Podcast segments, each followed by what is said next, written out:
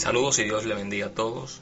Les habla su hermano Ezra Félix de la Rosa y estaré dándole continuidad a nuestra serie de meditaciones sobre la muerte y resurrección de nuestro Señor Jesucristo, titulada Siete razones por las cuales Cristo murió. Hoy le estaré hablando sobre la quinta razón. Cristo murió para rescatarnos del juicio final. Así que les invito a que me acompañen en este breve recorrido por las Escrituras. Pese a los ataques que ha recibido la religión durante los últimos cuatro siglos, lo cierto es que la mayoría de la gente sigue profesando alguna creencia religiosa. De acuerdo a una encuesta realizada en el año 2017 por la compañía encuestadora Wingalu sobre la creencia religiosa en el mundo, 6 de cada 10 personas se consideraba religiosa. Este número se eleva más cuando tomamos en cuenta aquellas personas que, aunque no se identifican con una religión, no obstante, creen en un ser supremo. Un ejemplo de esto son los deístas y panteístas, los cuales profesan una creencia en Dios desapegada de los dogmas de religiones tradicionales. Sin embargo, pese a esta gran influencia religiosa en el mundo, Desafortunadamente la mayoría de la gente cree un Dios hecho a su imagen, un Dios utilitario, alguien que existe para suplir nuestras necesidades y para usarlo a nuestro antojo, un Dios tan bueno que sería incapaz de juzgarme. Incluso muchos han tenido la osadía de decir que el trabajo del ser humano es pecar y el trabajo de Dios es perdonar. Por lo que es evidente que el Dios de la cultura imperante contrasta diametralmente con el Dios que se ha revelado en las Escrituras. El Dios que nosotros adoramos, mis hermanos, es infinitamente bondadoso, pero también es infinitamente santo y justo. En el libro de Éxodo, en su capítulo 34, encontramos una de las descripciones más completas sobre el carácter de Dios.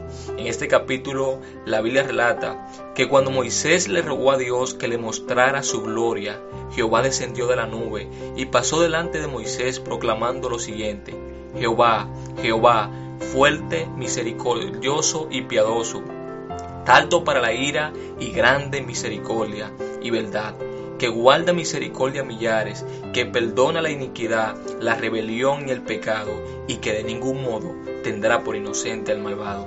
Aquí Dios se revela como un Padre amoroso, un Padre bondadoso, pero también como un juez justo, el cual no tendrá por inocente al culpable. Si hay una doctrina que el hombre contemporáneo detesta, abomina, esa es la doctrina del juicio de Dios contra los pecadores. Pero al margen de cualquier argumento o consideración que podamos tener al respecto, la verdad bíblica más preclara es que el juicio de Dios es real. Jesús en Mateo 3:7 les advierte a quienes lo seguían que huyeran de la ira venidera, dándole a entender de esta manera que habrá un tiempo donde Dios juzgará a los pecadores. En segunda de Tesalonicenses 1, 7 al 9, la Biblia nos habla de este juicio. Miren lo que nos dice. Y Dios les brindará descanso a ustedes que están siendo perseguidos y también a nosotros cuando el Señor Jesús aparezca desde el cielo. Él vendrá con sus ángeles poderosos en llamas de fuego y traerá juicio sobre los que no conocen a Dios y sobre los que se niegan a obedecer la buena noticia de nuestro Señor Jesús. Serán castigados con destrucción eterna, separados para siempre del Señor y de su glorioso poder. Estos versos nos enseñan varias cosas sobre el juicio de Dios. En primer lugar, este juicio será para quienes no conocen a Dios y se niegan a obedecer el Evangelio.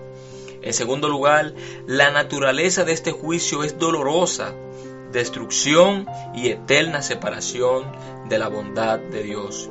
Y en tercer y último lugar, aquel día de condenación para los incrédulos será un día de gozo y descanso para quienes han confiado en Cristo, puesto que Jesús murió para rescatarnos del juicio final.